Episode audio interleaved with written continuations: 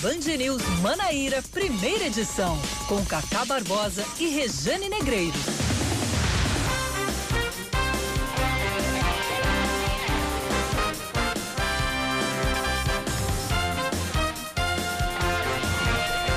Horas 28 minutos em João Pessoa, 9 horas 28 minutos na Paraíba. Bom dia, bom dia, bom dia. Hoje é quarta-feira, é dia 16, 16 de setembro de 2020. Começando mais um Band News Manaíra, primeira edição comigo, Cacá Barbosa. E hoje com a, a, apoio, a, apoio, a parceria luxuosa de Oscar Neto aqui nos estúdios. Bom dia, Oscar. Bom dia, Cacá. 9 horas e 28 minutos em João Pessoa. Quarta-feira, conhecido como o Dia das Convenções, né? O Dia Hoje, das Convenções é o tá último pegando dia. Definições aí aos 45 minutos do segundo tempo. Exatamente. Vamos cara. acompanhando aqui. É sobre isso que a gente começa os nossos destaques desta quarta-feira, 16 de setembro de 2020.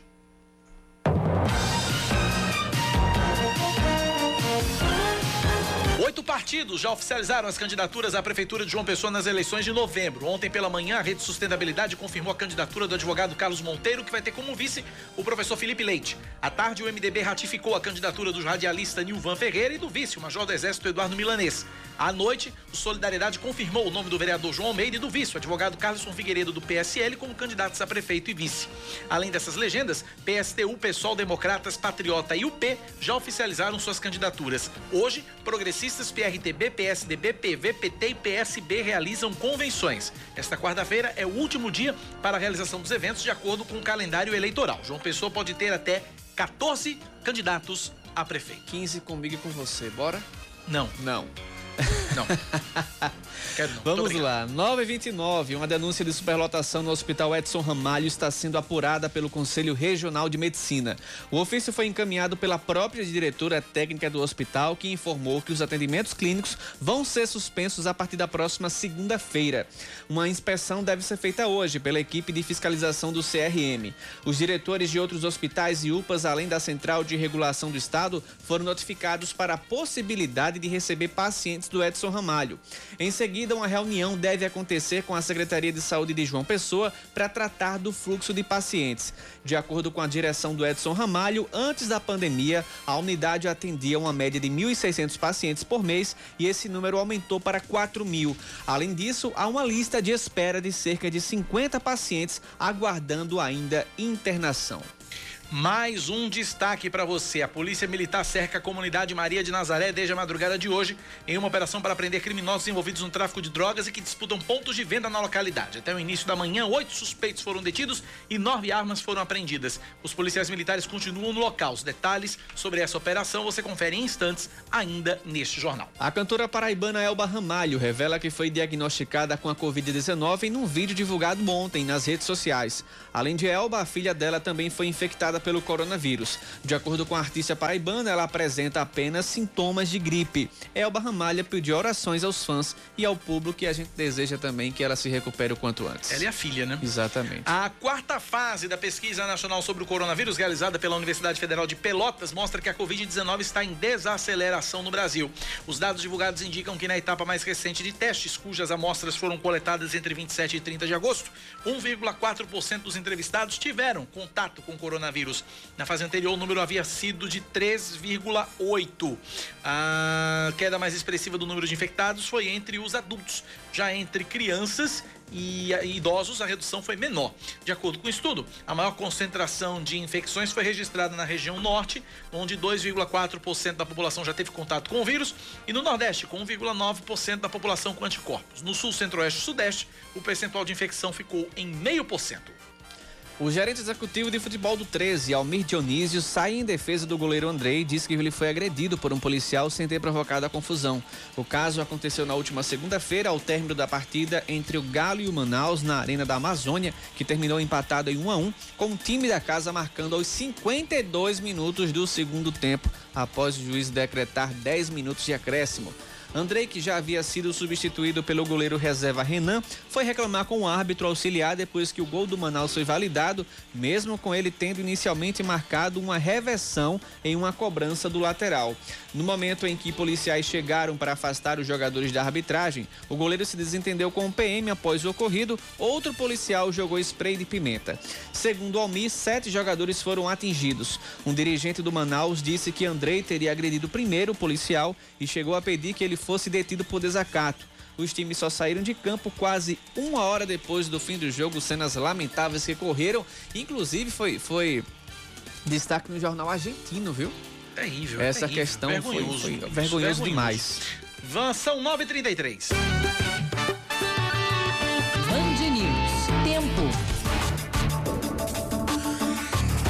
Quarta-feira na capital paraibana deve ser de sol entre nuvens, podendo chover rápido durante o dia e a noite. Mínima de 22 graus, máxima de 28. Agora, na capital paraibana, termômetros marcam 27 graus. Já em Campina, a previsão para hoje é de sol entre nuvens e não deve chover. Mínima de 18 graus e a máxima de 29 em Campina Grande, agora marcando 22 graus.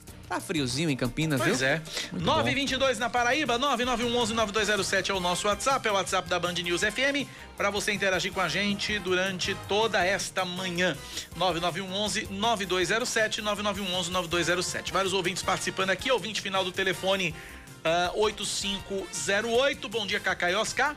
Porque o governo federal não tira dinheiro dos políticos e do judiciário para o Renda Brasil, ao invés dos pobres. Renda Brasil acabou. O presidente já disse que vai continuar com o Bolsa Famoso Família do jeito deu que tá. trás, né? É, exatamente. O presidente já disse que não vai ter mais renda Brasil, não. E aí de quem falar isso per- perto dele. Vai falar isso pra ele, pra você levar um cartão vermelho? Ele mesmo avisou. 9h34 na Paraíba, mais ouvintes participando. Bom dia, Cacá. Bom dia, Regiane.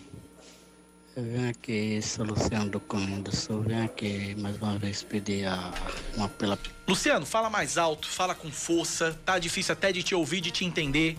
Coragem, Luciano, nessa manhã de quarta-feira. Alegria, alegria, É, alegria, alegria. Fala com vigor pra gente te entender. Tá muito baixo aqui, tá ruim pra gente ouvir aqui, tá certo? Fala mais alto, mas eu já sei até o que que é. A sinalização da perimetral, do, da perimetral sul. Todo dia Luciano pede, faz esse apelo. Tá feito o registro aqui, mas se quiser gravar, Luciano, grava mais forte, grava com mais vontade que a gente põe no ar sem nenhum problema. O negócio é o pessoal em casa entender o que você tá falando, tá certo, Luciano? Um abraço pra você. Também aqui mais ouvintes participando. Vamos lá. Bom dia a todos. Rapaz, rola uma, uma propaganda muito chata e hipócrita ao mesmo tempo, desse do, do médico Drauzio Vale- Valera, eu acredito que seja assim o nome dele, sobre os mesários. né? Primeiro o cara solta mensagem que é para ficar em casa. Depois diz que os mesários que tiver, que não for de grupo de risco, pode ir. Outra coisa, rapaz, será que existe um filho de rico mesário? Um filho de um empresário, filho de um político, ou o próprio empresário, ou um próprio rico, nesses nesse, trabalhando de mesário no dia das eleições. Será? Mas pense numa propaganda chata. não? É um negócio que pedindo para se voluntariar, uma coisa que ninguém quer. Quem é chamado vai porque é forçado aí, né? Porque a gente não tem a opção de dizer que não quer ir. Obrigado, ouvinte, pela participação. Filho de político, eu garanto que não vai, justamente por causa das eleições. Né? Né? Se é pobre, se é rico, eu não sei se o TSE tem algum levantamento da classe social dos mesários. E eu acho que é o que menos importa nesse momento. É, exatamente. Mas é, é voluntário. Vai quem quer. Né? Vai quem quer. Né? Eu, eu, eu particularmente, eu, eu particularmente já fui convocado para ser mesário, não compareci por força do trabalho. Eu tinha que estar trabalhando no dia da eleição, cobrindo a eleição. Né? Tendo uma boa justificativa, você não é obrigado a ir. Agora, se você for, você tem os benefícios e tal, essa coisa toda. Mas é o famoso vai quem quer. Quem não quer, aí não vota, não participa. Por isso que se né? chama o quê? voluntário, né? Pois é. Não é compulsório. 9h36 na Paraíba, 9 da manhã, mais 36 minutos. Vamos falar das eleições de 2020? Hoje é o último dia de convenções.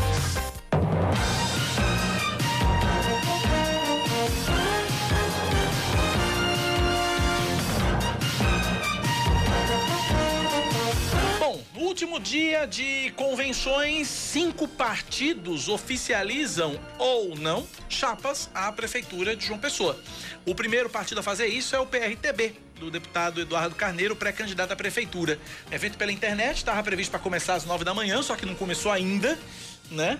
Depois, às 3h45 da tarde, a convenção do pré-candidato Rui Carneiro, num espaço chamado Mirante Altiplano, lá no bairro do Altiplano, diz que é um formato diferente de convenção e tal, espaço aberto, tudo mais. Uhum. Uh, Rui Carneiro, que é deputado federal, fez uma aliança com o PSC da família Gadelha e vai ter como vice o advogado José Gadelha. Uh, o PV, Partido Verde, vai fazer o evento às 5 da tarde no ginásio Hermes Taurino, no bairro de Mangabeira. A legenda deve oficializar os nomes de Dilma Freire como, como candidata a prefeita e Mariana Feliciano, do PDT, filha da vice-governadora Lígia Feliciano e do deputado federal pela Paraíba Damião Feliciano, como vice. Uh, o PSB é, ele vai realizar às quatro e meia da tarde, via internet, a convenção. Convenção não tem o, o local da convenção não foi anunciado. Uhum. É uma convenção fechada apenas, limitada apenas a filiados e pré-candidatos. Convencionais, É, né? convencionais, né? Só os convencionais mesmo, devido à pandemia, não foi divulgado nenhum local, mas vai ser transmitida via internet também a partir das quatro e meia.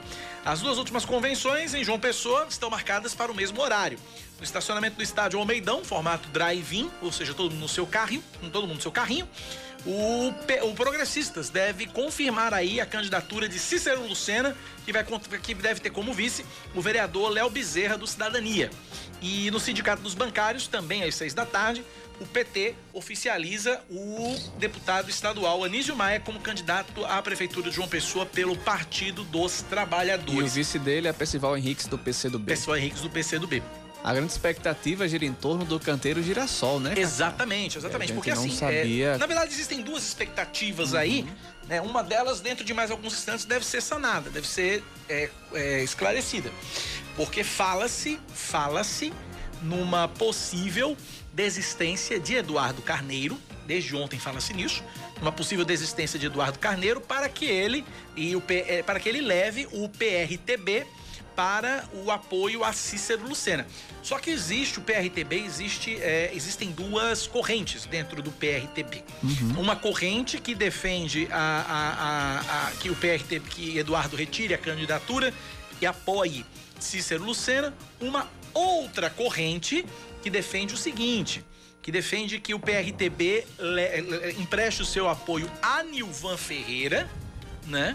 Abrindo espaço para que o vice de Nilvan, o Major Eduardo, que por ser militar ele pode ser, se filiar a qualquer, a qualquer momento, uhum. não tem que respeitar o prazo de filiação, mas aí o, o, o Major Eduardo se filiaria ao PRTB e o PRTB apoiaria Nilvan na disputa pelo, pelo MDB. Então existem essas duas correntes e a terceira corrente que é a candidatura própria de Eduardo Carneiro. Vamos ver o que, que vai acontecer. Tá? Já vai começar em instantes a convenção do PRTB é virtual, é via internet. Nós estamos acompanhando e a gente deve trazer as novidades ainda no, no programa de hoje. A outra expectativa, como você bem disse, Oscar Neto, é exatamente o PSB. PSB que a gente não sabe o que vai fazer. A gente não sabe o que vai fazer. Se o PSB. É porque não sabe mesmo. Não sabe mesmo. É. Né? Existe a possibilidade. As possibilidades, o leque é, é amplo. Existe a possibilidade, um, do PSB lançar uma candidatura, uma chapa puro sangue. Chapa essa que seria encabeçada pela deputada estadual Estela Bezerra, que já disputou a eleição em 2012. Não foi para o segundo turno. Quem foi para o segundo turno naquela eleição de 2012 foi, foi Luciano Cartacho com Cícero Lucena, uhum. em 2012. Estela Bezerra não foi por 600 e poucos votos. Isso em 2012. Então o PSB pode lançar o nome de Estela Bezerra numa chapa puro sangue para disputar a prefeitura em João Pessoa. Outra opção, o, o, outra opção, o PSB apoiar, essa opção um pouco mais remota, é só o PSB apoiar a candidatura de Edilma Freire.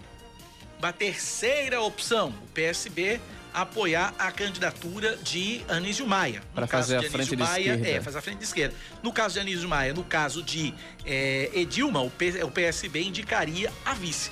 E a quarta opção, não sair com um candidato com a chapa majoritária e apenas lançar candidatos a vereador. Vereadores. São as opções do PSB que a gente vai ficar sabendo logo mais à tarde numa convenção, repito, fechada, né, sem a presença do público, né, apenas dos, dos, dos, dos filiados do partido e dos pré-candidatos a vereador.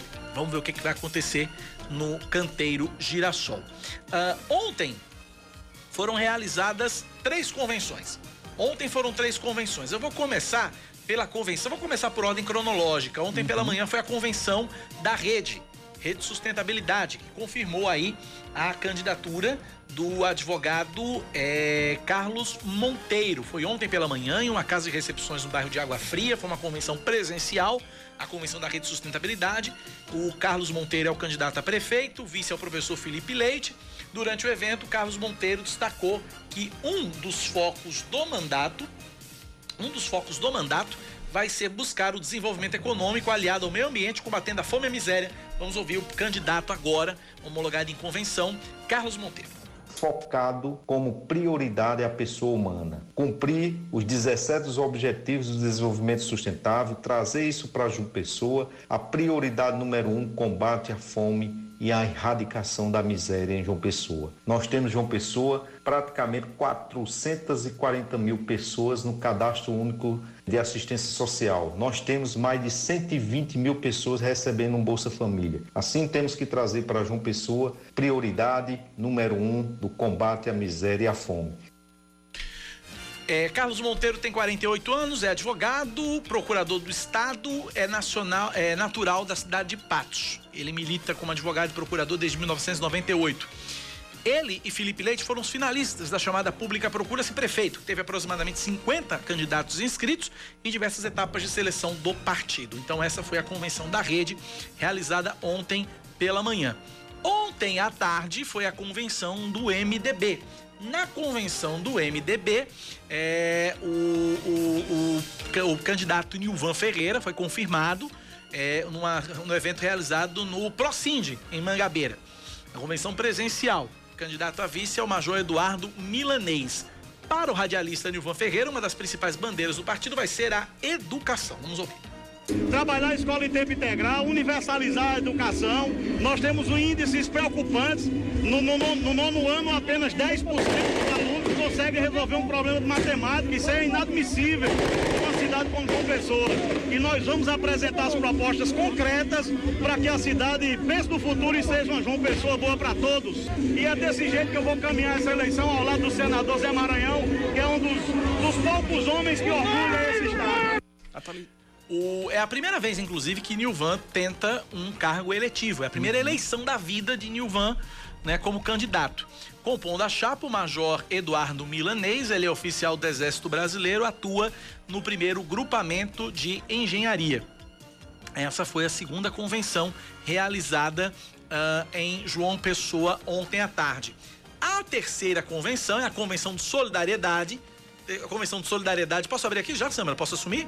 Salva aí então, para a gente poder trazer a informação de solidariedade e a gente resolver aqui a pauta da, das convenções. Mas solidariedade já, já foi. Só falta solidariedade, querida. então, é, o Solidariedade que ontem é, confirmou a candidatura do vereador de João Pessoa, uh, João Almeida. João Almeida né, numa aliança com o PSL, o PSL que tinha como pré-candidato o deputado federal Julian Lemos. Julian Lemos retirou a candidatura dele e indicou o advogado Carlisson Figueiredo como uh, candidato à vista. Daqui a pouco a gente traz. Que essa aliança foi bem importante por conta do tempo de. Do tempo de guia. De, de guia Exatamente, né? o tempo de guia. O, o, com, o... com, isso, eles vão, eles vão ter o terceiro tempo de guia agora.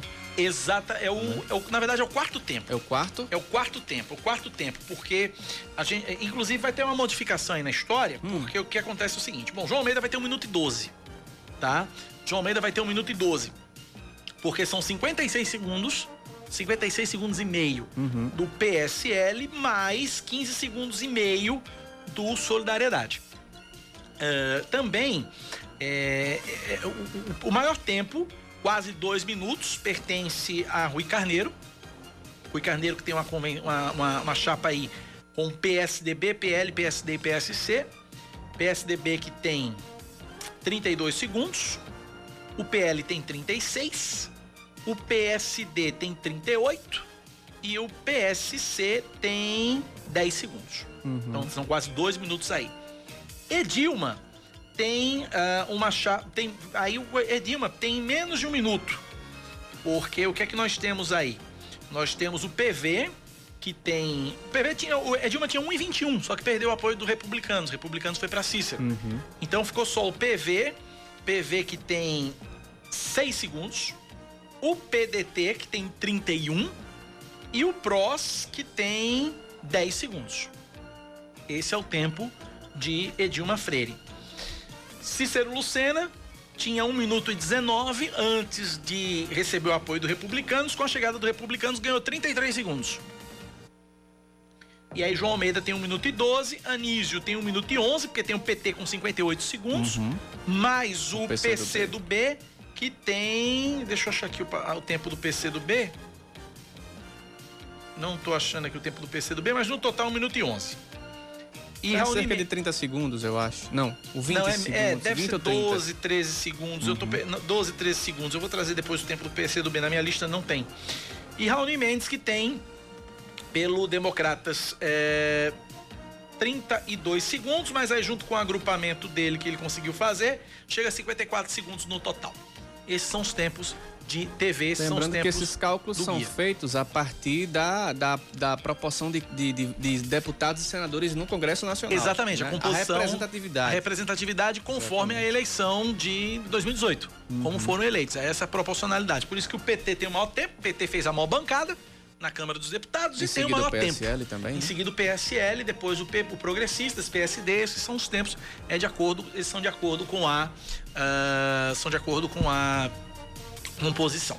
Daqui a pouco a gente tem as informações da, da convenção do, do, do- do Solidariedade. A gente tá com um problema no áudio que não ficou bom, a qualidade do áudio não tá boa da, da, da, da convenção, mas daqui a pouco a gente vai trazer tudo direitinho para você, a participação, né, a convenção Solidariedade. Ouvintes participando com a gente pelo nosso WhatsApp, 9911-9207. Vamos lá. Bom dia, Cacá.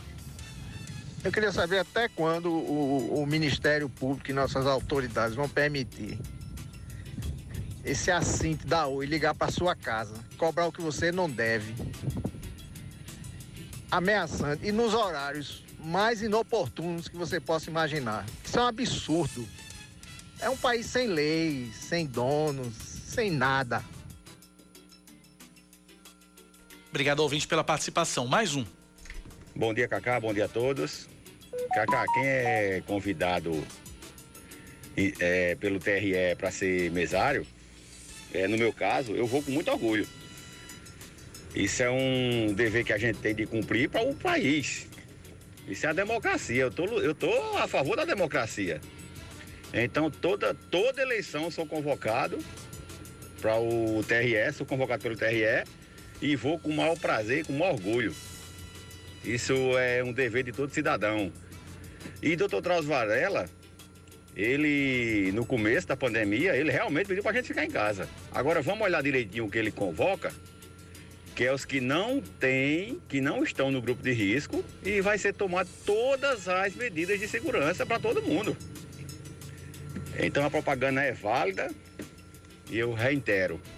Sou convocado todo ano, para todas as eleições eu sou convocado e vou com muito orgulho. Nada de forçado. Pois é, o ouvinte aqui fazendo esse relato. Também Samara Gonçalves, que é nossa colega, ela também vai com o maior prazer do mundo ser mesária. Esse ano é que ela não vai participar, porque esse ano, como Samara assumiu aqui meio que a coordenação aqui nossa, aqui da nossa equipe, ela vai ter que estar aqui Corpo, no dia alma da eleição. É, vai ter que estar aqui no E dia da eleição. título. Hã? Corpo, corpo, alma, coração e o título. Corpo, alma, coração e o título aqui é, prestando serviço na cobertura da, da Band News na, na eleição 2020. Mas Samara também vai com o maior prazer do mundo ser mesária também. E não é pecado, de, não é pecado ser mesário, não. Vamos lá, mais informações, ma- ou mais participações. Bom dia, Cacá. Bom dia, Oscar. Esse presidente é um sabido, é um espertalhão. Ele viu que todo mundo foi contra, né, a esse é, de tirar dos pobres, dos aposentados e, e deixar os dos ricos, né? Ele viu que a negatividade foi grande demais. Aí ele inventou essa que o, o Bolsa Família vai continuar. Mas o que esse camarada diz, esse presidente diz, ninguém acredita não. Que ele fala uma coisa de manhã, à tarde fala outra. Isso é um louco, é um genocídio, isso é um não sei nem o que dizer desse camarada, porque é um mentiroso. Fábio aqui de Bahia. Obrigado, ouvinte, pela participação. Mais uma participação, vamos lá. Verdade, amigo. Mas porque quando depois, antes da pandemia, não falaram assim, ó, os que não são do grupo de risco, não feche sua loja, não. Não precisa você fechar seu comércio, não, nem deixar de trabalhar. Ajuda o Brasil, ajuda a economia. Vamos deixar de hipocrisia, pessoal. Agora, para as eleições, não tem mais pandemia, o grupo de risco não corre risco. Isso é uma hipocrisia fora do comum. Mais um ouvinte participando. Vamos lá. Luciano, acho que agora falou com gosto. Fala, Luciano. Bom dia, Cacá.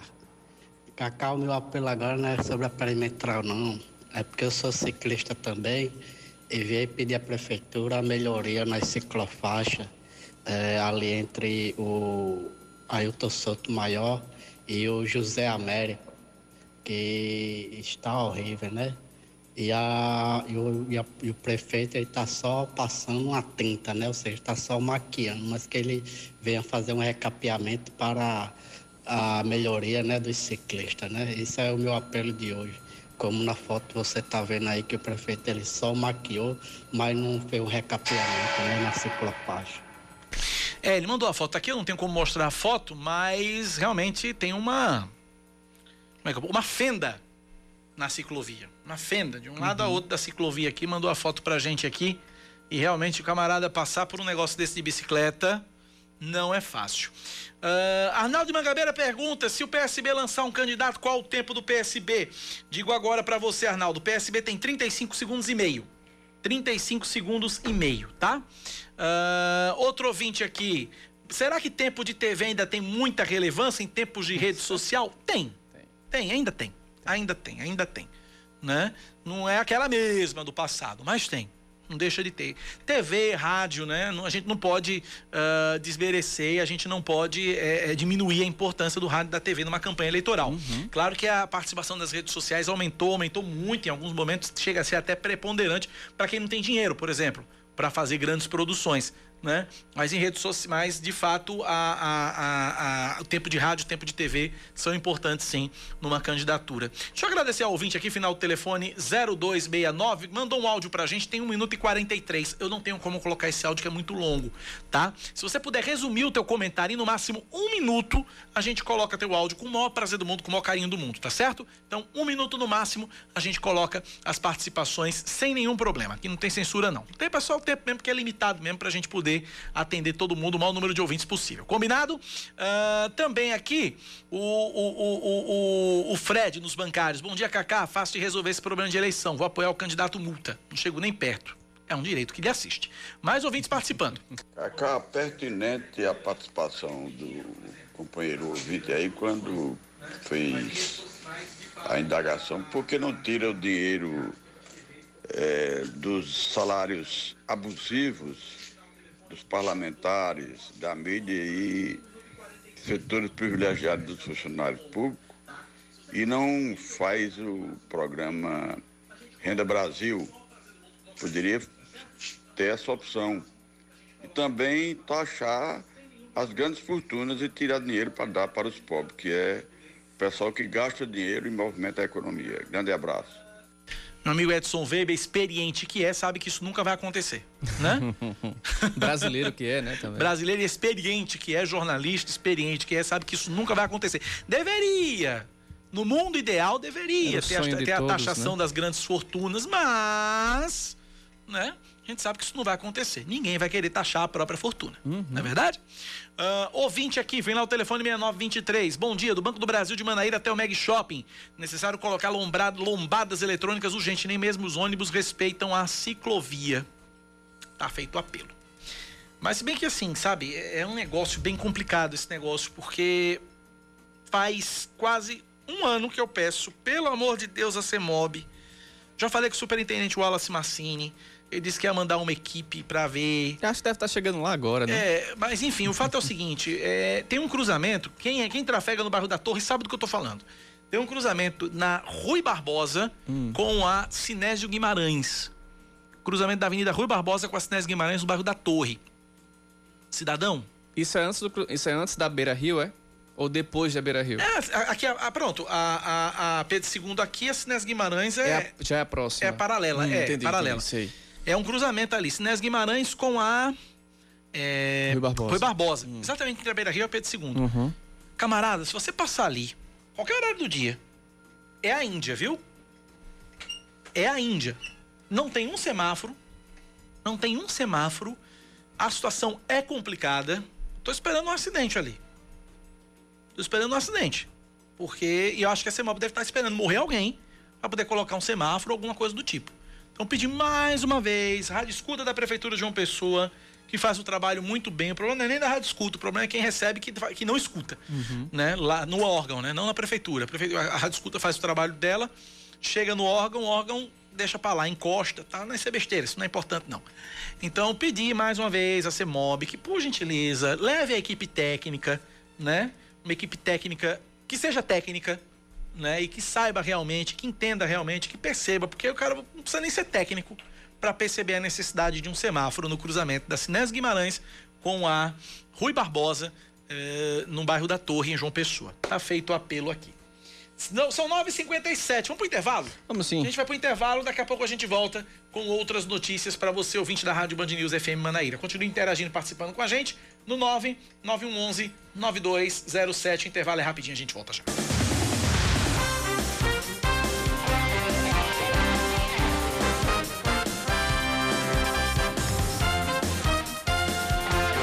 10 horas e 2 minutos em João Pessoa. Em nota divulgada ontem, a defesa da blogueira Celeste Maia nega as acusações dela ter atropelado um casal de policiais civis e depois tentar fugir na orla de Manaíra, em João Pessoa, no último domingo. De acordo com o texto assinado pelos advogados Jório Machado Dantas e Rodrigo José Silva Pinto, abre aspas, não houve atropelamento tampouco o uso de substâncias psicoativas, de modo que repudiamos as, as falsas informações difamatórias amplamente divulgadas por alguns veículos da mídia local, fecha aspas. De acordo com a Seatur, a carteira de habilitação da blogueira estava suspensa e duas poções de cocaína foram encontradas dentro do veículo. Ela teria invadido a ciclovia e quase atingido um casal de policiais que pedalava no local, tentando fugir logo em seguida. Mais um destaque pra, mais um destaque para você aqui na Band News FM.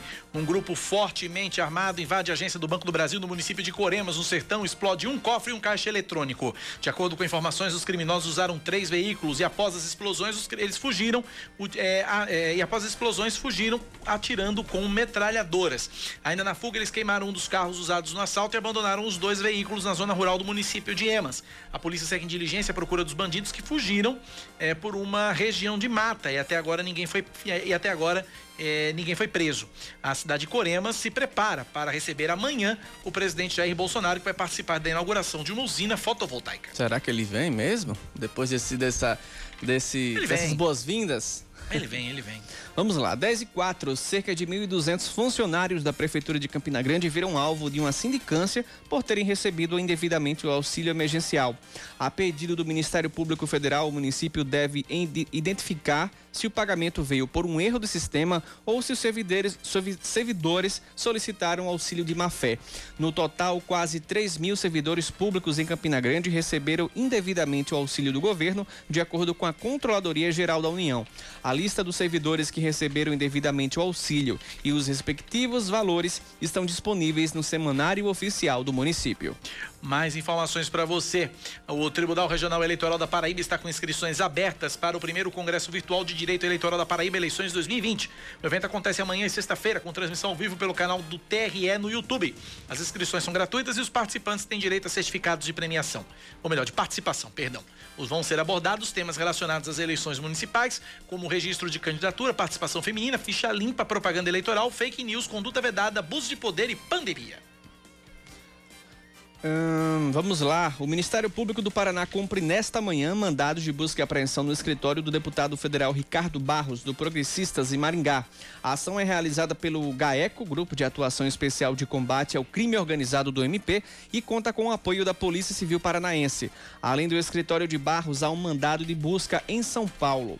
Ainda não há informações sobre o motivo dessa operação. Ricardo Barros é líder do governo Bolsonaro na Câmara dos Deputados desde agosto e foi ministro da Saúde de 2016 a 2018, durante o governo Temer Esportes com Cacá Barbosa. Antes disso, Oscar, perdão, é, tem uma atualização aqui desse caso do ministro do, ex, ex-ministro Ricardo Barros, hum. deputado. É, o líder do governo Bolsonaro na Câmara, Ricardo Barros, apresentou uma nota para se defender da operação. É, diz o seguinte a nota: o deputado Ricardo Barros está tranquilo e em total colaboração com as investigações. O parlamentar reafirma sua conduta ilibada e informa que solicitou acesso aos autos do processo para poder prestar mais esclarecimentos à sociedade e iniciar sua defesa. Ricardo Barros relator da lei de abuso de autoridade, repudia o ativismo político do judiciário, é o que diz a nota do deputado. Agora sim a gente fala de esportes, Oscar, porque às 10 da manhã, 6 minutos, o assunto é a Libertadores. Quatro jogos. Marcaram ontem a volta da Taça Libertadores da América, que estava paralisada desde março. Colo-Colo derrotou o Penharol em Santiago por 2 a 1 Em Cochabamba, o Atlético Paranaense venceu o Jorge Wilstermann por 3 a 2 De virada, viu? De virada. Foi. O Binacional perdeu por 1 a 0 para a LDU em Lima e Santos e Olímpia não mexeram no placar da Vila Belmiro 0 a 0 Jogo chato, sem graça. Hoje tem Bolívar e Palmeiras em La Paz. Inter e América de Cali no Beira Rio, Universidade Católica e Grêmio em Santiago, Estudantes de Mérida, não confunda, e Alianza Lima em Mérida, na Venezuela, Independiente de Medellín e Caracas em Medellín, na Colômbia. 10 e 7 na Paraíba, 10 da manhã, mais 7 minutos. Nosso WhatsApp é o 9911-9207. 9911-9207. Já tem ouvinte participando. Vamos lá. Bom dia, Cacá. Me diga uma coisa, Cacá. Vai haver eleição para o céu, para o paraíso, porque eu não vejo um político falar em coisa ruim, só fala em coisa boa. Agora eu vou dizer, tanta coisa boa que, que faz até medo. É, o- é candidato ao céu ou ao inferno? Pelo amor de Deus, é enganar demais o povo. Um grande abraço, meu irmão, e até breve. Tchau, tchau, valeu aí. Quem é que vai prometer maldade numa eleição? Me diga. Pois é, só aquele cara que disse que roubou, mas foi pouco, né? É, aquele lá. Não, O ali, ali não foi nem sincerão. promessa, ali não foi nem promessa, ali é confissão, né? Exatamente. Ali é confissão. Mas tem uns que dizem, né? Eu prometo roubar menos. Né? Teve um que teve Desse live. jeito. Eu prometo roubar menos. Né? Enfim. Mas ninguém vai prometer coisa ruim, não. O pessoal só promete coisa boa. Que João Pessoa tá com um trânsito bom, né? O saneamento resolve. É. É, que a prefeitura tá, é, é, tá ruim, mas vai ficar melhor, né? É, Essas coisas. exatamente, exatamente. É aquilo, é só se mostra o lado bom. Uhum. Né? É uma, é tu, é, isso é marketing puro, marketing é assim. Eu sou ficha limpa, né? Minha conduta, minha família, enfim. Né? É. Claro, é o marketing. 10 e 8 na Paraíba. Olha, o governo federal desiste do Renda Brasil. Informação que chega de Brasília com Larissa, Ar- Larissa Arantes. Vamos lá. O ministro da Economia, Paulo Guedes, classificou como uma opção política a decisão do presidente Jair Bolsonaro de não lançar mais o programa Renda Brasil, que substituiria o Bolsa Família. Guedes afirmou ainda que o cartão vermelho citado por Bolsonaro não foi para ele. O presidente gravou um vídeo para dizer que daria um cartão vermelho a quem sugerisse corte em benefícios voltados para a população mais vulnerável do país, como forma de financiar o Renda Brasil. Então, com essa decisão de estender o auxílio emergencial até o fim do ano, ele acabou com a consideração sobre o Renda Brasil agora. E ficou, então, aquela ideia de que os estudos prosseguiriam para ver, a partir de 1 de janeiro, onde aterrizaria esse auxílio emergencial. Levantou um cartão vermelho. O cartão vermelho não foi para mim, O ministro da Economia participou de uma transmissão ao vivo horas depois de a gravação do presidente ter sido divulgada nas redes sociais. Bolsonaro disse que até 2022 não se fala mais em Renda Brasil no governo. Quem porventura vier propor para mim uma medida como essa, eu só posso dar um cartão vermelho para essa pessoa. Mas por parte do governo, jamais vamos congelar salário de aposentados, bem como jamais vamos fazer com que o auxílio para idosos e pobres com deficiência seja reduzido para qualquer coisa que seja. No meu governo está proibido falar a palavra Renda Brasil. No mesmo vídeo, o presidente afirmou que o Bolsa Família será mantido.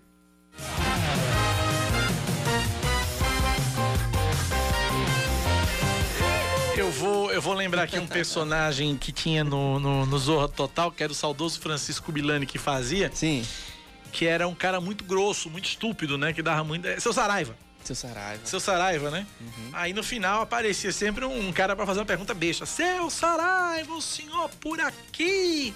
Aí o seu Saraiva dava uma resposta bem cabeluda, o cara acreditava, né? Aí seu Saraiva dizia no final: Ele acreditou. é que nem Paulo Guedes, né? Ele acreditou que o cartão vermelho não foi pra ele. Vai nessa, viu, Paulo Guedes? Não, quem é que foi que. Quem foi? Quem é o ministro do, do, do dinheiro, das rendas, dos É. benefícios? É o da saúde? Não, pois não, é. o da justiça? Não. logicamente. É o da agricultura? Não. Não. Foi coisa da cabeça de Carlos Bolsonaro? Pode Não, ter sido. pode- é. Mas com certeza que Paulo Guedes, ele sempre falou do Renda O recado Brasil. foi para Paulo Guedes. A gente sabe Exatamente. que, que os atritos entre Bolsonaro e Paulo Guedes têm sido Já tá maiores. aqui, né? Têm sido maiores porque Bolsonaro tem visto que a popularidade dele está aumentando. Então, Uhum. essas medidas econômicas que estão sendo propostas, ideias aí propostas por Paulo Guedes, nessas propostas aí, estão mexendo na popularidade do presidente. Uhum, Mexem com a popularidade do presidente. 10 e 11 na Paraíba, 10 da manhã, mais 11 minutos agora. A gente vai continuar em Brasília. A gente sai de Larissa Arantes, fala com João Pedro Melo, porque ele tem informações sobre o IDEB, o Índice de Desenvol- de Desenvolvimento da Educação Básica no Brasil. Fala, João.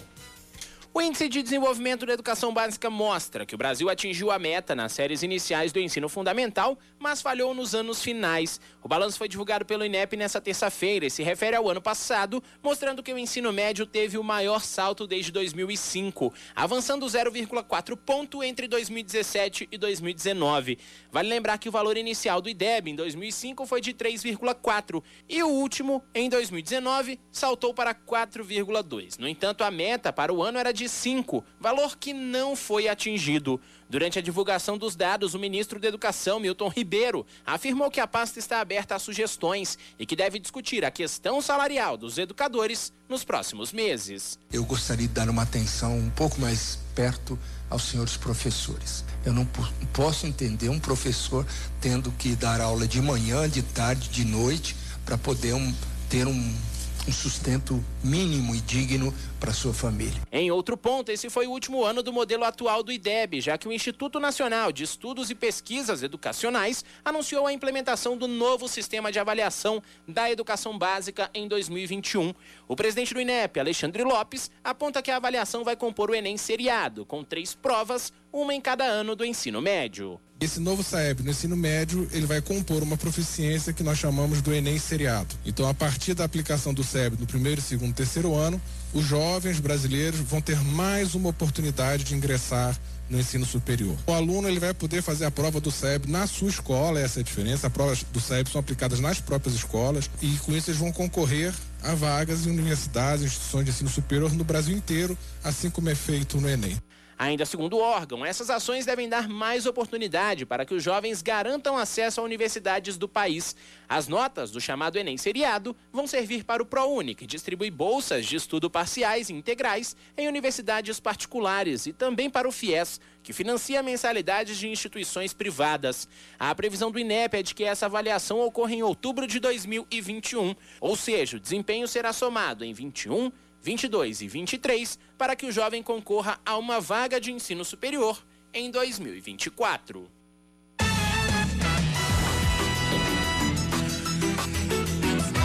Dez e 14 na Paraíba. Oscar, isso lembra o que, Oscar? 10 e 14? Não, essa, essa história do, do IDEB que você falou agora no, no- no- em off, PSS, né?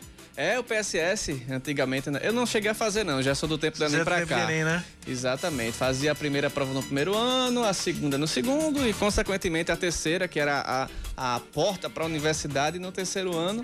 E depois que veio o Enem, aí os, os- os governos desistiram de, de continuar com o PSS. Cada, cada universidade tinha o seu, o seu É, modelo. em Pernambuco, em Pernambuco nunca teve esse modelo PSS. O que Uhum. tem, o que tinha em Pernambuco eram, as, eram os vestibulares. E aí eram três grandes vestibulares em Pernambuco. O vestibular da Universidade Federal de Pernambuco tinha a primeira fase e a segunda fase. né? O, peneira- o peneirão, que era a primeira fase, e a segunda fase que era mais, mais complicada. E aí tinha ah, a Universidade Estadual de Pernambuco, a- a- a UPE, que é a Universidade Estadual de Pernambuco, que chama UPE, Universidade de Pernambuco, e tinha o vestibular da Unicap, que é a Universidade Católica, que era o, a, que é a maior faculdade particular lá de, de Pernambuco. Eram os três grandes vestibulares que movimentavam Olha. a, a- a vida estudantil ali. Eu fiz primeiro, eu fiz primeira e segunda fase da, da Universidade Federal. O PSS. Não passei, mas tá tudo da certo. UFPB, desculpa, que era o mais concorrido aqui, foi encerrado em 2013, quando começou o Enem, que ninguém sabia. O Enem era só um exame, né? Era só um exame Tipo pra- o IDEB. Era tipo IDEB, pra, pra medir a qualidade do ensino médio. do ensino médio. E agora também mede, né? Do mesmo jeito. Mas agora dá, dá, dá, dá, dá para você entrar na universidade com a nota do Enem. Então, em 2013, o Conselho Superior de Ensino e Pesquisa, o CONCEP da universidade, decidiu pôr fim ao PSS como forma de ingresso né, na, na UFPB. É, o CONCEP decidiu por 100% de adesão ao ingresso por meio do Enem a partir de 2014. É, o candidato teria que tem, como, como é hoje, obrigatoriamente se inscrever ao Enem, fazer a prova e ter a sua pontuação. É, nos anos anteriores, o candidato poderia submeter a três processos: o PSS, o Enem Sisu para cursos presenciais e o Enem para EAD. Então, parece que faz muito tempo, mas foi em 2013, há sete anos, já de sete anos para cá, só se entra na Universidade Federal da Paraíba com o Enem. É, eu quando eu vim de Pernambuco para cá, achei bastante estranho esse formato uhum. PSS, né? Exatamente. É, eu, achei, eu confesso que achei muito estranho. Depois é que eu fui entender o que, que era, que você fazia uma prova no primeiro ano, guardava nota, uhum. fazia a prova no segundo ano, guardava nota, fazia a prova no terceiro ano, guardava nota. Juntava poder, tudo. Juntava tudo e entrar na, na, na, universidade, né? Mas eu confesso que achei bem estranho quando, quando, quando eu cheguei aqui. E lá em Pernambuco, como eu falei, é a Universidade Federal era vestibular. Todo mundo fazia a primeira fase. Muito, muitos ouvintes vão lembrar do PSS. Não, muita gente vai lembrar aí. Porque na primeira fase todo mundo fazia. Exatamente. E, e depois tinha a segunda parte, a segunda fase. 10 da manhã, mais 17 minutos agora na Paraíba, 10 e 17. Vamos pro intervalo. A gente Vamos volta sim. já já com mais informações. Sua participação pelo nosso WhatsApp, 9911 9207. São 10 e 17. Intervalo é rapidinho, a gente volta já.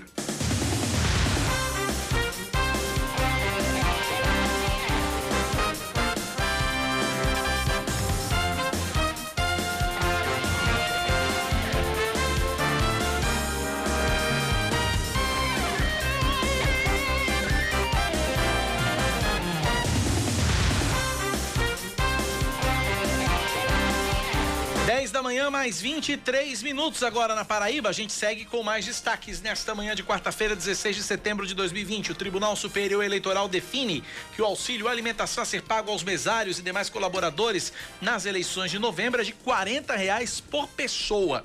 O texto foi assinado pelo diretor-geral do TSE, Rui Moreira de Oliveira, e proíbe o pagamento do valor para magistrados e promotores da Justiça Eleitoral. Na Paraíba, os treinamentos iniciaram no último dia 1 de setembro. Pelo menos 34 4 mil paraibanos devem atuar como mesários nas eleições municipais deste ano. Um levantamento da Aliança Nacional LGBTI+, aponta recorde do número de candidatos que se, que se declaram gays, lésbicas, bissexuais, travestis ou transexuais nas eleições de 2020. Na Paraíba, pelo menos 15 candidatos são assumidamente LGBTQI+, ou declararam apoiar os direitos dessa população, sendo oito em João Pessoa. Os demais disputam eleições para vereador nos municípios de Alagoa Nova, Aroeiras, Cubati, Fagundes, Manaíra, Remígio e Santa Rita. Nenhum dos entrevistados disputa cargos de prefeito ou vice.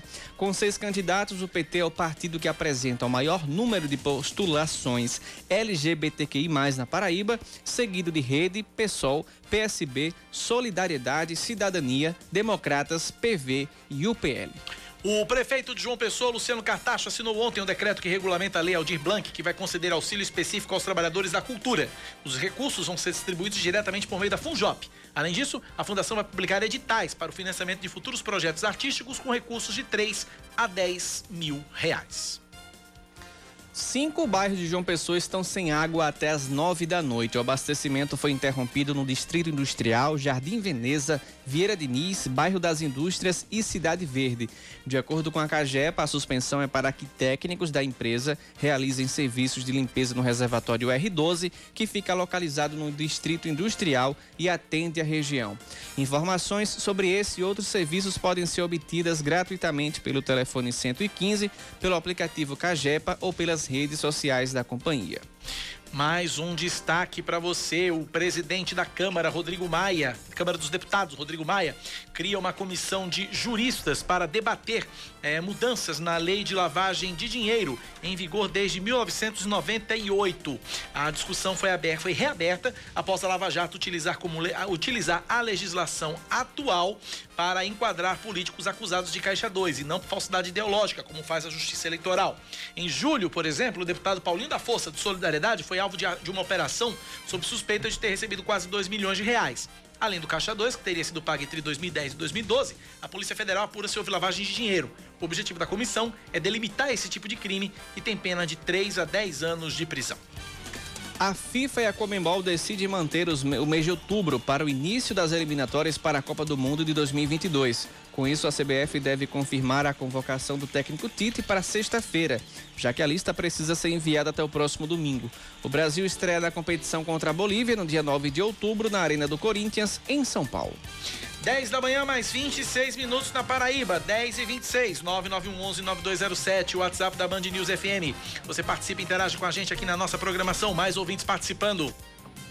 Bom dia, Cacá. Bom dia, os ouvintes da Band News FM. No início da pandemia, algo muito novo para todos no mundo inteiro, principalmente para aqueles que têm autoridade no assunto. Falo daqueles que trabalham na área da medicina é, não tinha ainda nenhuma informação concreta do que estava se tratando. E a sociedade precisava de uma fala que pudesse resguardar, que pudesse tranquilizar, que pudesse dar um norte.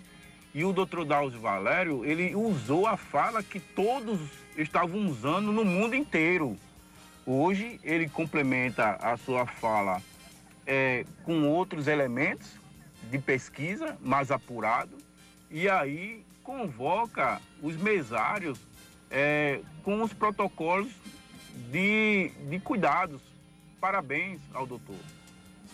Tá aí a opinião do ouvinte. Obrigado pela participação, obrigado pela audiência. Para aquele ouvinte que gravou um áudio de 1 minuto e 43, até um minuto a gente coloca sem a menor dificuldade. A gente coloca com o maior carinho do mundo, a gente não, não censura ninguém, você coloca o que você quiser. Agora, dentro de um minuto, dê o seu recado e tá tudo certo, tá bom? 10 da manhã, 28 minutos agora na Paraíba, 10 e 28. A gente vai falar agora, deixa eu destravar aqui, minha, pronto, destravou. Falar sobre os transplantes aqui na Paraíba, transplantes uhum. de órgãos aqui no estado, é, para 644 paraibanos todo dia, dia de aguardar por um sim. Eles estão na lista de espera por transplante de órgãos aqui no estado. A pandemia piorou a rotina já sofrida desses pacientes, já que por causa da Covid-19, as atividades na central de transplantes foram paralisadas por 90 dias.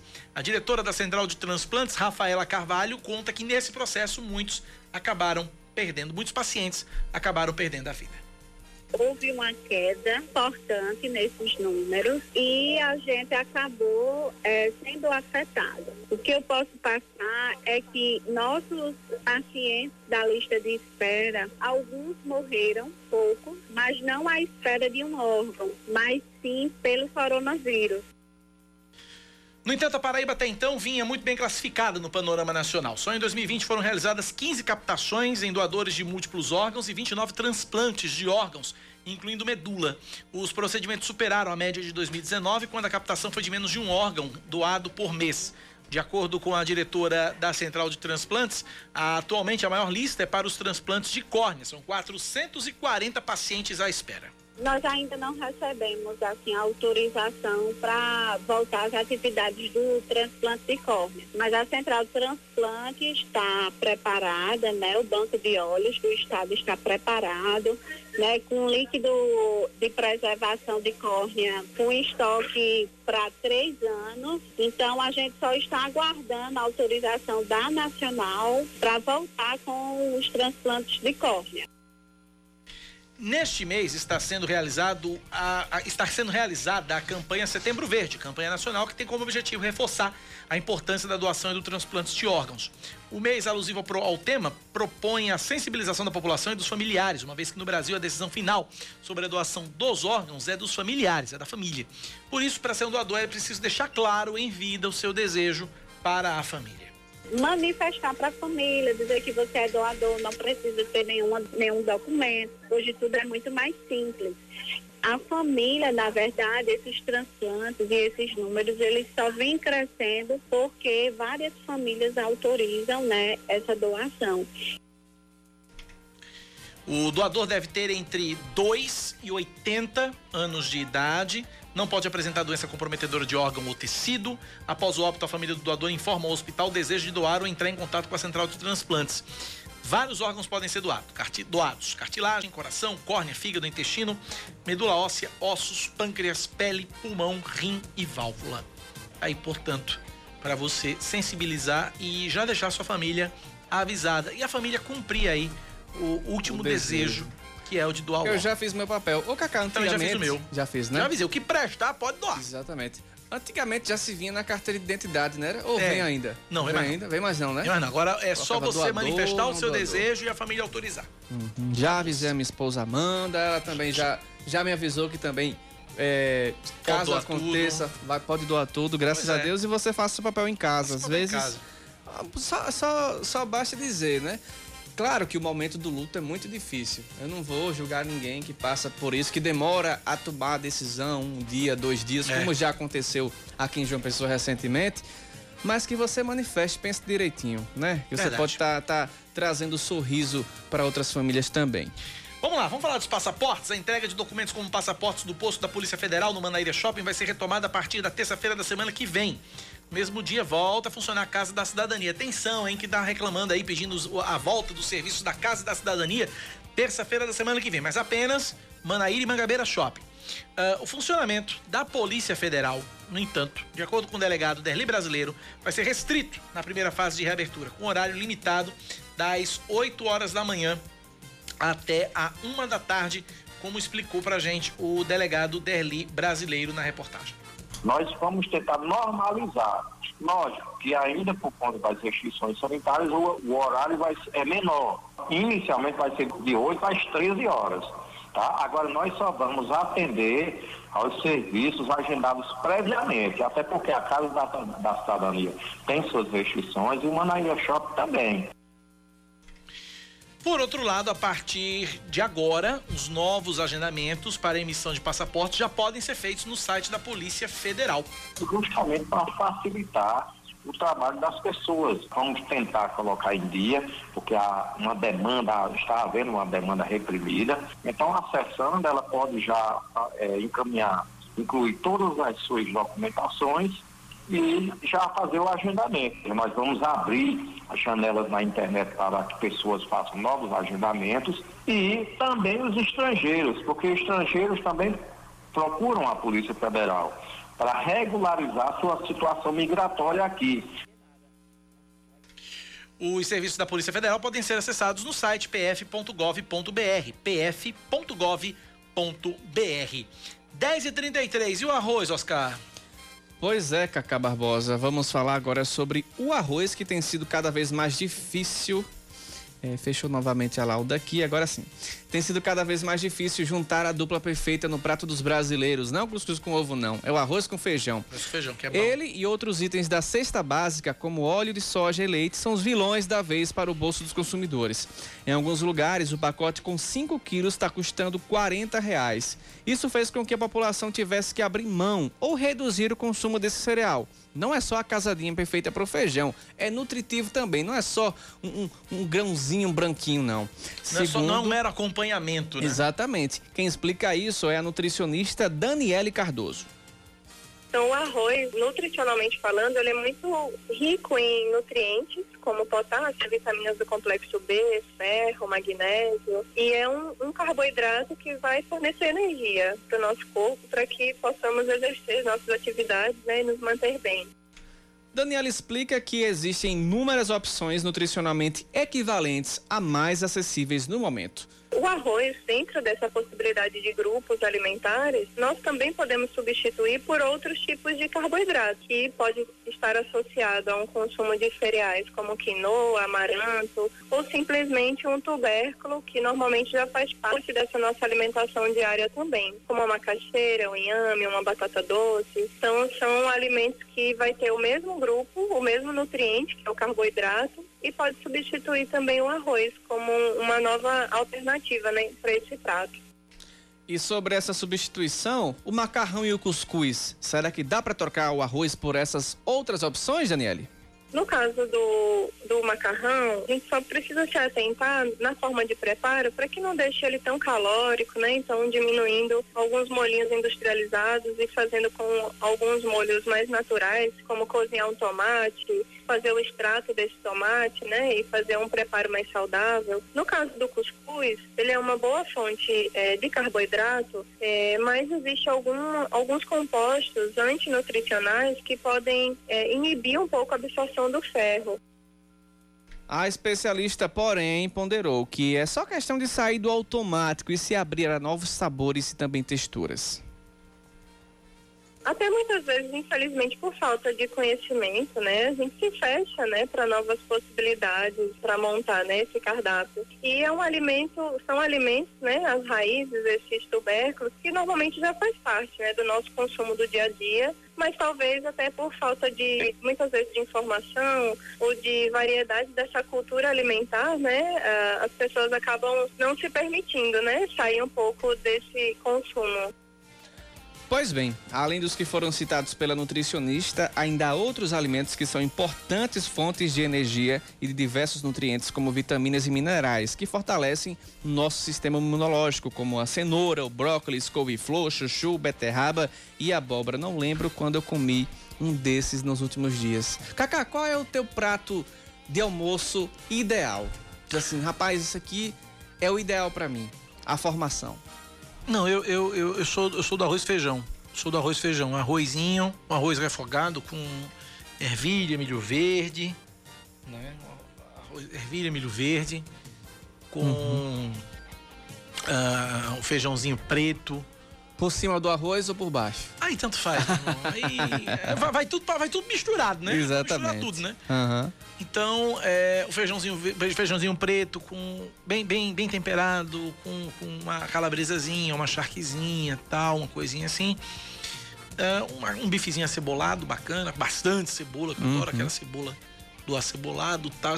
Enfim, é isso, arroz, feijão e bife acebolado. É, é o meu prato é o prato que eu gosto, é o prato que eu faço com o carinho do mundo e como feliz da vida. É o típico, né? Também um gosto disso. cortado em rodelas também uhum. e tal, pronto. Eu só acrescentaria aí no seu, no seu prato, pra mim, o macarrão. O macarrão não pode faltar pra mim, não. Eu amo macarrão. Pensa como eu gosto de macarrão. E você, ouvinte aí, tá tendo dificuldade aí de montar o seu prato, o seu prato de almoço, mesmo com essa cesta básica tão cara? Compartilha conosco. Nosso WhatsApp está disponível para você, para a gente falar um pouco sobre isso. 10h38, Kaká. Intervalo, a gente volta já já.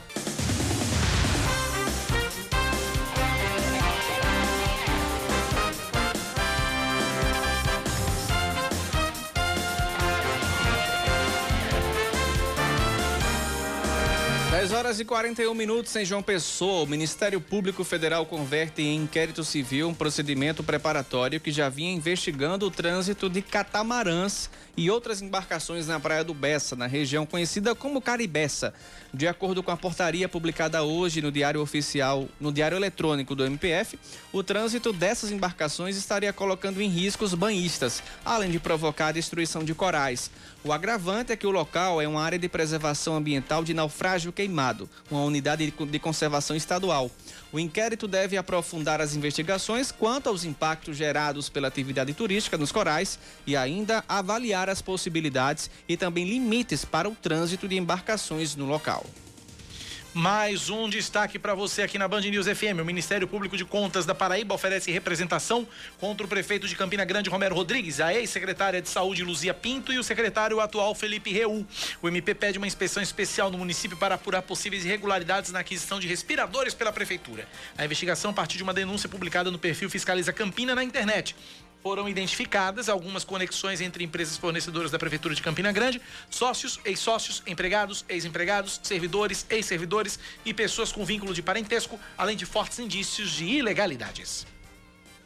Vamos lá, o procurador Eduardo Varandas, do Tribunal Regional do Trabalho da 13ª Região na Paraíba, denuncia um estelionatário que estaria se passando por ele em um aplicativo de troca de mensagens. De acordo com Varandas, o golpista estaria pedindo aos, aos contatos para pagar uma conta. O procurador já levou o caso à polícia para que as providências sejam tomadas. Mais uma informação para você aqui na Band News. A Secretaria Estadual de Saúde confirma 740 novos casos da Covid-19 entre segunda-feira e ontem. O número de pacientes que têm ou tiveram a doença sobe para 113.903. Desses 86.591 estão recuperados. 10 mortes foram confirmadas ontem, sendo seis delas de fato nas últimas 24 horas, o que eleva o número de óbitos para 2.649. 41% dos leitos de UTI para pacientes com casos graves da Covid-19 estão ocupados.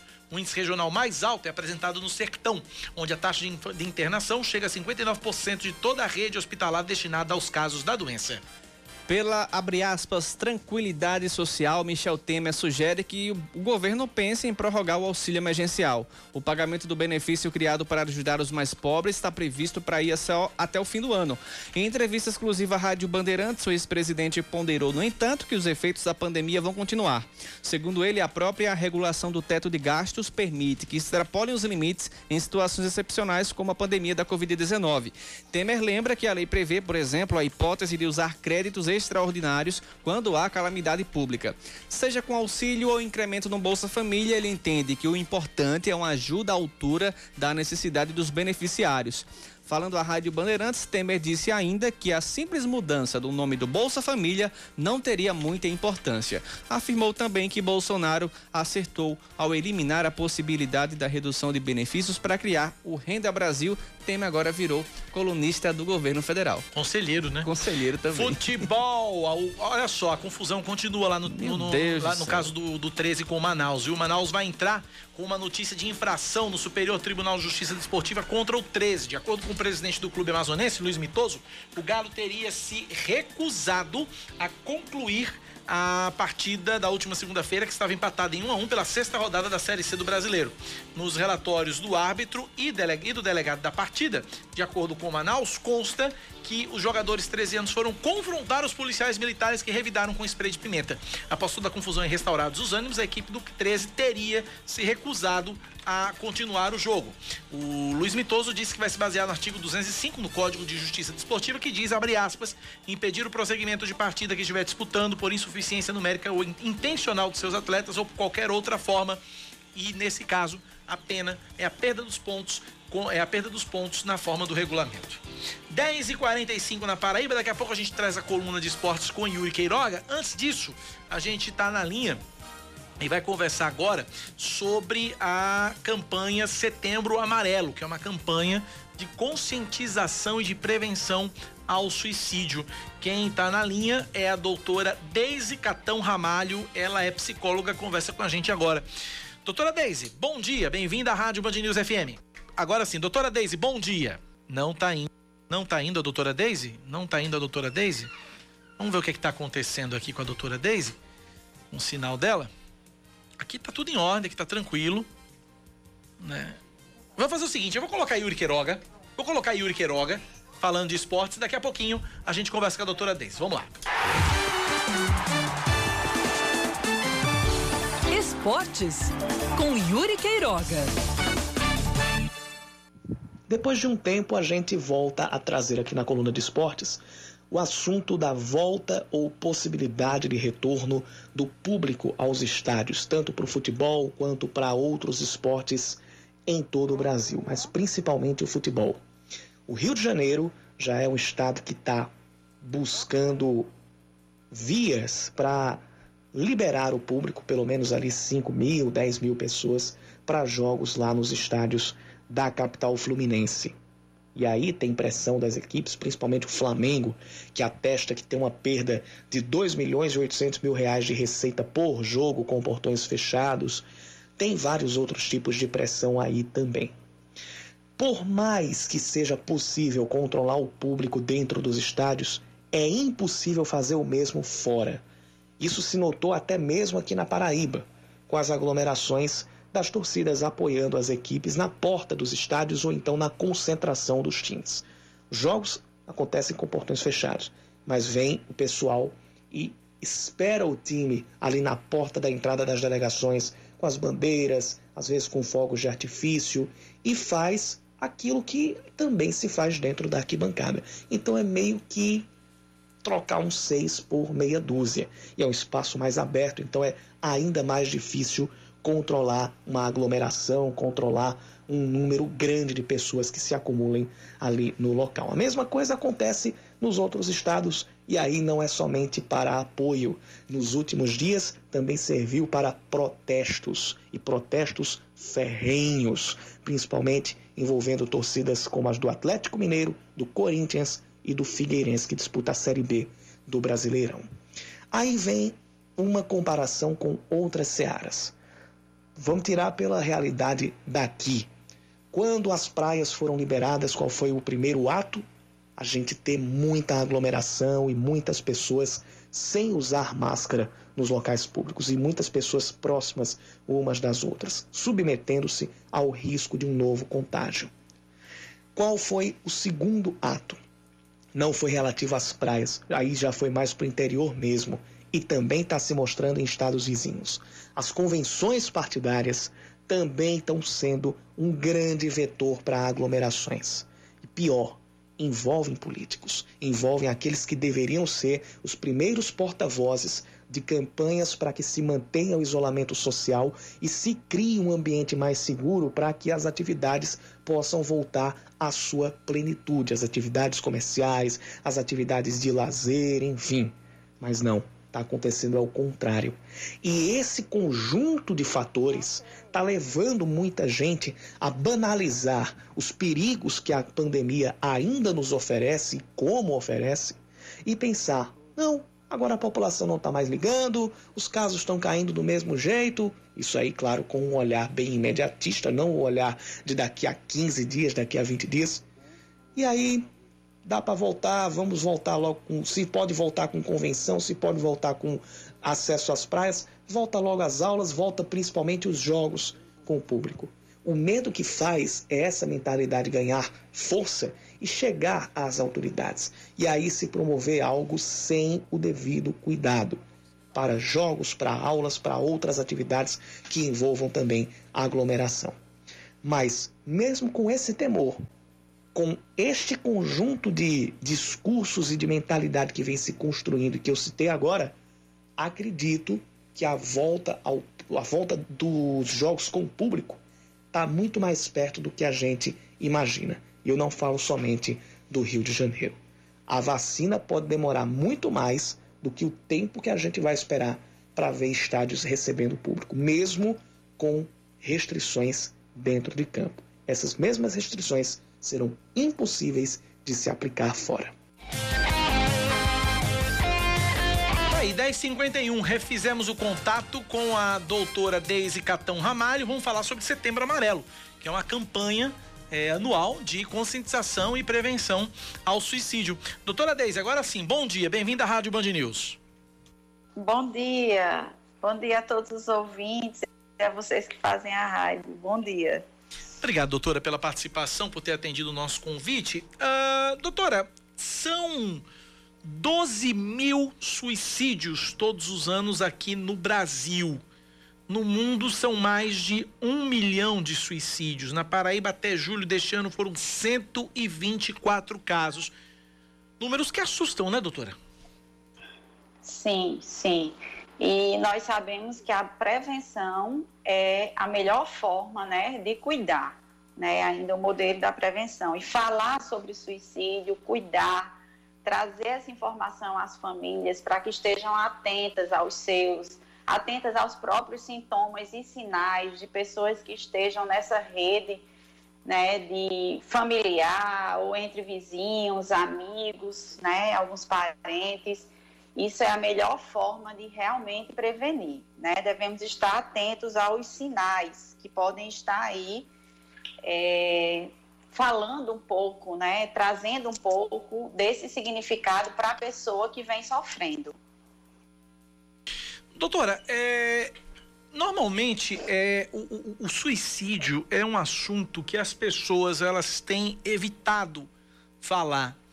Primeiro pela morbidez do tema, né? Um tema mórbido, é um tema extremamente desagradável de tratar, claro. Mas é uma, é uma questão, um assunto que a gente não pode deixar de discutir, né, doutora? Porque é uma questão, mais do que uma questão de, de vamos dizer assim, uma, questão, uma questão de atitude, né, de decisão própria, mas é uma questão, é uma questão de saúde pública, né, doutora? Sim, é uma questão de saúde pública e o próprio ser humano, culturalmente, né, ele tende a negar, a evitar o sofrimento, né? Isso faz uma parte, é, é uma proteção tanto psíquica quanto orgânica. Então, por isso se evita muitas vezes se tocar em algumas questões que causam muito sofrimento à sociedade como um todo. Porém, não devemos diminuir né, essas questões que envolvem essas sintomatologias do sofrimento psíquico, né? Você pode até comparar. Se estamos até numa recepção, por exemplo, de um consultório médico, as pessoas falam sobre tudo, sobre suas próprias condições orgânicas, suas próprias dificuldades ou doenças orgânicas, mas tem muita dificuldade de falar sobre as questões emocionais e psíquicas, né? Parece que isso causa um grande transtorno. E por essa evitação, muitas vezes as pessoas elas têm uma tendência, né, que é, é o que a gente chama de processo de negação, de negar que elas mesmas estejam passando por alguma sintomatologia né, de um estado deprimido ou até de enxergar que alguém muito próximo esteja apresentando isso. E com esse movimento de negação, tendem também a diminuir, né? Ah, isso é besteira, procure Deus, né? Que é muito importante a espiritualidade. É claro, aquela história, né, doutora? Desculpa, é aquela história, né, de que as pessoas acham que sempre vai acontecer com a família dos outros e nunca com a própria família. É por aí. Isso, isso. Porque esse sofrimento ele causa muito terror e, e causa evitação e negação, né? Mas devemos, devemos estar atentos, sim, né? Porque geralmente esses estados eles vêm a partir de um histórico, né? A pessoa vai evoluindo, ela vai apresentando, ela vai muitas vezes ficando é, mais isolada, né? Vai deixando de interagir socialmente, vai muitas vezes até entrando no movimento de desinteresse daquilo que muitas vezes causava interesse, né, anteriormente, coisas que antes eram causavam desejo, essa pessoa vai se tornando muito trazendo muito um, um estado deprimido, né? Ela vai deixando de estar atenta e vai ficando alheia também, né? Vai ficando muitas vezes mais uhum, em sim. casa, sem querer interagir, vai muitas vezes até trazendo é, alguns sinais de pânico, né? Evitando sair, ficando mais isolado. Então, são alguns sinais que devemos estar atentos.